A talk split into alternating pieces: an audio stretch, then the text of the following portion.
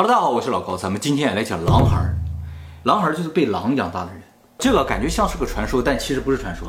从十四世纪开始到现在，全世界范围总共发现了一百多例狼孩儿的案例，一百多例，一百多例。当然，这些不都是被狼养大的，也有被其他动物养大，但是主要是狼和猿猴。为什么？可能是因为狼和猿猴啊是这种社会性动物啊。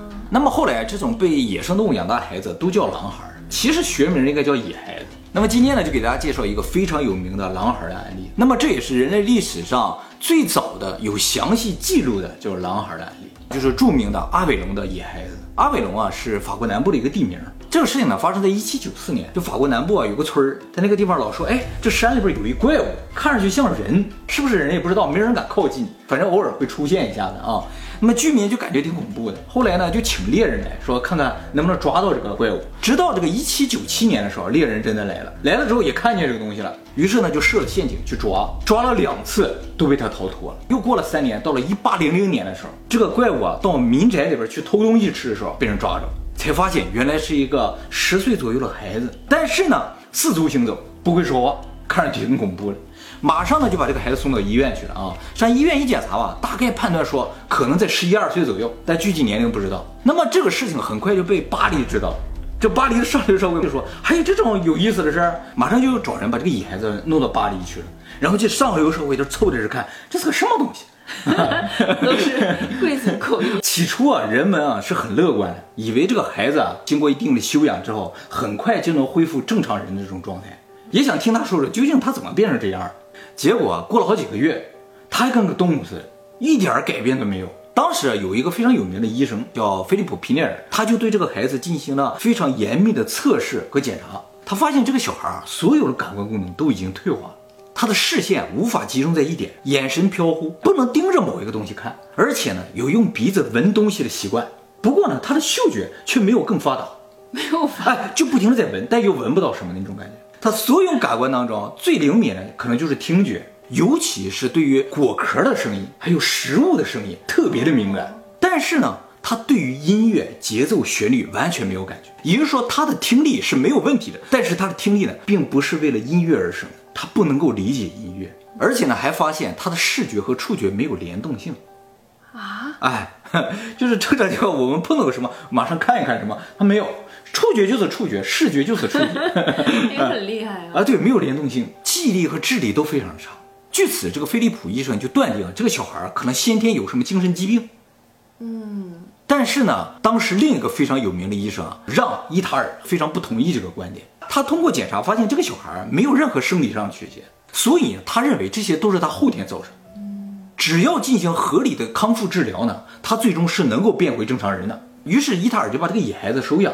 这个我们要提一下，这个伊塔尔是个贵族家，老有钱了，又是个贵族，对对，又是个贵族，上流社会，他们上流社会的，并且呢，给这个孩子取了个名字叫维克多。伊塔尔收养了维克多之后呢，就对他进行了非常细致的康复治疗和再教育。经过了三个月的治疗和教育之后呢，维克多的一些感官功能，触觉、味觉、嗅觉就已经恢复到差不多正常水平。这就说明他这些部分原先是没病的，嗯，但是视觉和听觉完全没有好转，就是听觉没有更好，反正视觉也没有好转。由此呢，当时这个伊塔尔就觉得啊，有一种可能，就是说人的视觉能力和听觉能力是天生的，或者在小时候就定型的，而其他的一些感官呢，是可以通过后天的培养变得更强的。那么这个是关于健康的部分啊，教育的部分呢，经过三个月的教育啊，他呢能够比较正确的排序字母，学会了一个单词牛奶，并且呢还能够理解人的一些简单的手势，但是没有学会说话，也无法理解人说的话，理解都不能理解，不能理解。他完全无法理解语言这是个什么东西，就是你们发出声音是要干什么，他理解不了。接下来呢，又经过了长达五年的治疗和学习，这个维克多啊和三个月的时候几乎就完全没有变化，始终呢是无法学会说话，智力发育呢也非常非常的缓慢，而且没有表现出像人一样的丰富的情感，唯一表现出来一种情感就是强烈的利己主义，哦，而且呢没有羞耻心，不穿衣服也没有问题。不怕冷不怕热，大冬天在外边玩也完全没有问题，夏天暴晒也没有问题。那么由于五年的精心照料和教育啊，维克多都没有任何的进步，所以呢，这个伊塔尔就放弃了。他觉得再教育下去，这个孩子也不会有任何变化了，于是呢，就不再逼他学习。直到一八二八年的时候，也就是说大概维克多四十岁左右的时候，他因为得了肺炎死了。那么伊塔尔对于维克多的这个再教育虽然没有成功，但是呢，本身这个研究啊，就为后来的人类学、医学以及特殊教育学啊，都提供了宝贵的经验。特殊教育就是聋哑人教育，这个呢就是最早的关于狼孩的记录了。那么后来发现狼孩啊，都和这个维克多非常类似，表现出来都是动物的特性，没有人的特性，也始终无法学会直立行走和语言。直立行走都不行。直立行走呢，印度有一个基本上算学会了，但是呢。一遇到危险，要跑的时候变成四足，哎，所以最终认定就说他们都无法学会直立行走。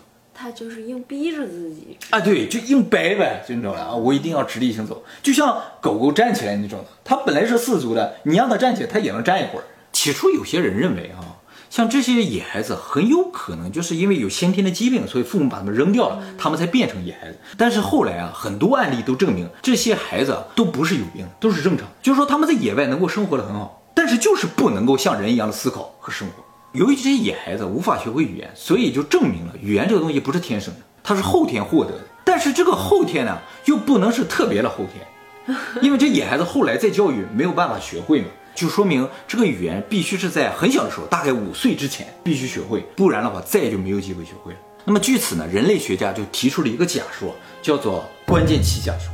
就说人类啊，学习母语是有一个关键时期的，超过这个关键时期将永远无法再学会。但是由于这个事情没有办法做实验，所以目前仍然是一个假说。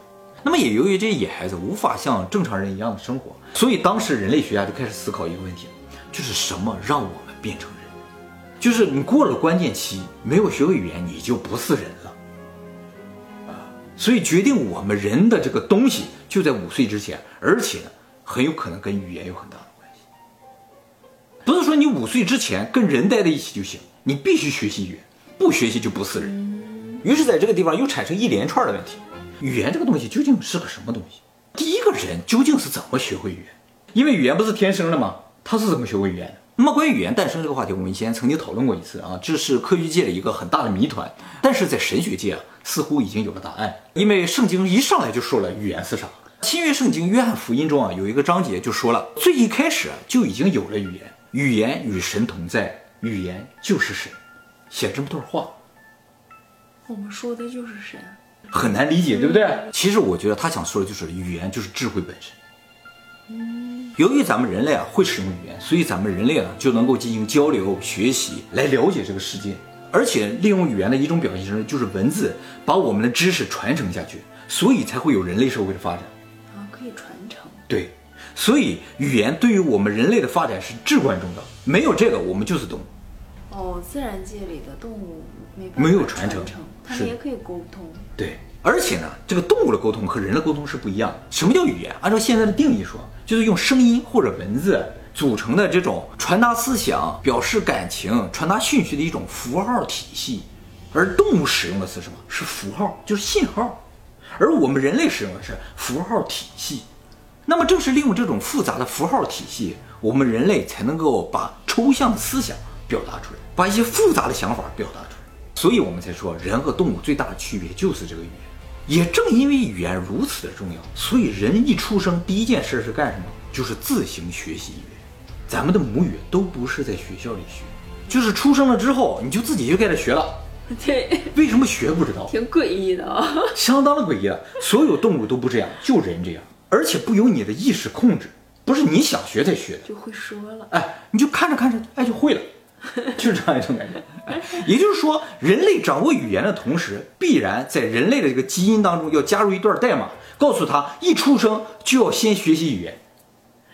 真的好奇怪啊！而且这个程序并不是一直都在运作的，它到五岁就不再运作了，所以你后来就再也学不会了。为什么会有这个系统存在，也不知道。这个哈。是一种进化，但是绝对不是因为基因突变产生，它是一个体系，很有逻辑的。就是说人会说话，而且装载说话系统的这个部分也已经在程序当中了，这就不能通过基因突变而产生，所以它不是天生的。那么它也肯定不是后天的，装这套系统那个部分的代码是不可能通过后天产生的。所以语言既不是先天产生，也不是后天产生，也就是说它不是自然产生。对，如果是先天的，应该生下来就会说。对啊。我们生下来只是有这个能力，然后马上就开始学了。但是这个数据不在我们的 DNA 里边，我们需要通过周围来学习。而这个数据它就居然有，哪来的不知道，对不对？既然不是我们生成的话，那它从哪来的？语言一定是从别的地方来的。是个云，哎，对对对，云技术。是吧？那么语言这个东西究竟什么时候诞生的呢？这个我们以前讨论过好几次了，是吧？跟老肖也讨论过了，对不对？按照现在进化论，还有一些主流学派的说法啊，人类的语言大概是七万年前突然产生。又是突然。哎，为什么产生了不知道，因为不存在这样的环境啊。如果有这样的环境，其他动物也应该会说嘛。而与此同时，人的 DNA 中啊，就产生了一段代码，就是生下来就要学语言。也就是说，最一开始那批人如果没有这条代码的话，语言就失传了。我们仍然还是动物。那么，如果七万年前的这个推测是对的话，也就是说，我们人类其实在这个地球上只生活了七万年，在那之前我们并不是人类。那么，在这个地方我挖个坑啊，就是说关于人类当初最早那个语言说了什么内容。这个我是知道的，以后呢专门给大家讲。那么我们再回到圣经当中来啊，圣经中啊关于语言还有一个非常重要的故事，就是巴别塔。就说啊，全世界原先啊都使用同样的语言，人们也都生活在差不多一个地方。这个地方呢就是美索不达米亚。美索不达米亚其实就是在那个土耳其的阿勒山的东面。土耳其阿勒山就在诺亚到那儿嘛，到那儿呢就繁衍很多子孙，有一部分就到了美索不达米亚。然后在那个地方就建了巴别塔。人为什么建巴别塔呢？就是随着人们的发展之后呢，技术越来越进步，人呢开始会制造砖头和沥青了。于是呢，就用砖头取代了原先的石头，用沥青取代了石膏。其实啊，我觉得这个故事并不是说他们会用砖头了，会用沥青了，而是说人啊开始制造东西取代神的东西。石头和石膏是自然产物，是神造的，而砖头和沥青是人造的。人们不再使用神造的东西，而开始使用人造的东西。嗯人呢有了砖头和沥青之后，发现不再需要神造的东西了，就觉得自己很牛了，跟神是一样的。于是就要建一高塔，直通天庭，可能就是要跟神一较高下了。你知道，神啊看到这个塔之后，就对于人的这种傲慢的举动非常的生气。神啊是有喜怒哀乐，他会生气啊。他一生气呢，并不是把这个塔推倒了，而是混乱了人类的语言。让人呢之间听不懂对方说的话了，那人就无法团结。哎，对对，就这个意思，人就不再团结，就不建高塔了嘛。而且呢，人开始流落到世界各地去。这个巴别塔的故事表面上就是讲述为什么世界上有各种各样的语言，但其实里边有一个非常重要的点，就是说当人的技术触犯了神的领域的时候，神呢就要惩罚人类了。那么在这个故事里边有几个细节，我稍微延伸一下啊。一个呢就是说在建这个巴比塔的时候啊。这个全世界啊，所有的人也是一个像国家一样的。这个国家是有国王的，就是诺亚的曾孙，叫宁禄。这个宁禄其实就算是圣经中记载的最早最早人类的统治者，就是他鼓动人们建造巴别塔，与神抗衡的。所以宁禄就是反抗神的一个代表。他就相当于撒旦呐，相当于那种角色，你知道吗？宁禄这个名字啊，在希伯来语里边就是反抗的意思。我们以前讲过罗斯柴尔德家族是吧？他旗下有很多大企业，其实他很多大企业的名字里边都有宁禄这个字。比如说罗斯柴尔德宁禄多元控股公司，比如说罗斯柴尔德宁禄杠杆认证基金，也就是说罗斯柴尔德这个犹太人家族，其实就是宁禄的子孙。所以，罗斯柴尔德是光明会后面的大佬，而光明会的宗旨是什么？建立新的世界秩序，就是推翻现在神建立的秩序，而自己建立一个新的秩序。他们始终都在反抗神，那神拿他没辙。那罗斯柴尔德家族太牛了，相当的牛了啊！罗斯柴尔德家族利用他们在欧洲强大的实力，在欧洲还真建了一把别塔，就是欧盟议会大楼。巴别塔的巴别什么意思？巴别啊，先说法不一。巴别塔不是在那个美索不达米亚吗？美索不达米亚那个地方就苏美文明原先使用的语言叫阿卡德语。这个阿卡德语里边的巴别塔是神之门的意思，哦，神的门。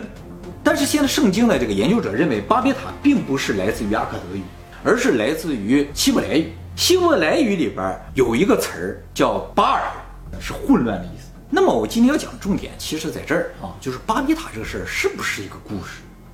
那么考古学家至今没有发现真的巴别塔的存在。按照我们以前分析诺亚方舟和伊甸园的故事，这些事儿都不是古代发生的事，很有可能是以后要发生的事。所以巴别塔这事儿啊，很有可能也是以后将要发生的事。那以后人类就要建巴别塔了？不，人已经在建了。而且已经建了七万年。什么意思啊？我们在二零四五那个影片里给大家做了个图表啊，说人类的一个技术增长是这个样子，是吧？而且还印在 T 恤上啊，说二零四五年将会是人类的下一个起点，将要发生什么我们不知道。今天我就告诉大家将要发生什么。今天告诉大家太多了。这幅图呢，就是七万年前人类掌握了语言，成为人之后，人类这个物种的这个科技的进步的图，一直到今天，它就是这个样子。那你感觉到什么了？越来越高。这不就是巴别塔吗？巴别塔的故事就是说人的技术增长之后开始建造这个巴别塔，所以我们人类技术的本身就是巴别塔。当这个技术的高度达到神的领域的时候，神就要惩罚人类了。那么什么时候到达这个神的领域呢？按照巴比塔的故事，就是说当人类不再使用神造物的时候，神就要惩罚人类了。而二零四五就是人类创造的计算机能够取代人脑的时候，嗯，也就是人造物。取代了神造物的时候，所以二零四五有可能就是巴别塔的塔尖儿。如果二零四五是巴别塔的塔尖儿，那另一半是什么，就可想而知了，是吧？所以说二零四五之后啊，将会出现巴别塔的另一边。那这个事情可以阻止吗？其实应该是没什么机会阻止的，因为这个巴别塔已经从七万年前就已经开始建了。说二零四五是个起点，这是个错误。七万年前那才是个起点。而我们一直就在这个起点之中，而它的终结将会在二零四，AI 也好，机器人取代我们，将是人类这个起点的终结和 AI 这个起点的开始，就是下一批人了。没错，其实也不用那么悲观，降下去也要七万年呢。啊，对对对，咱们应该一直是在尖儿上。对，咱真幸运一直在尖儿上对，对。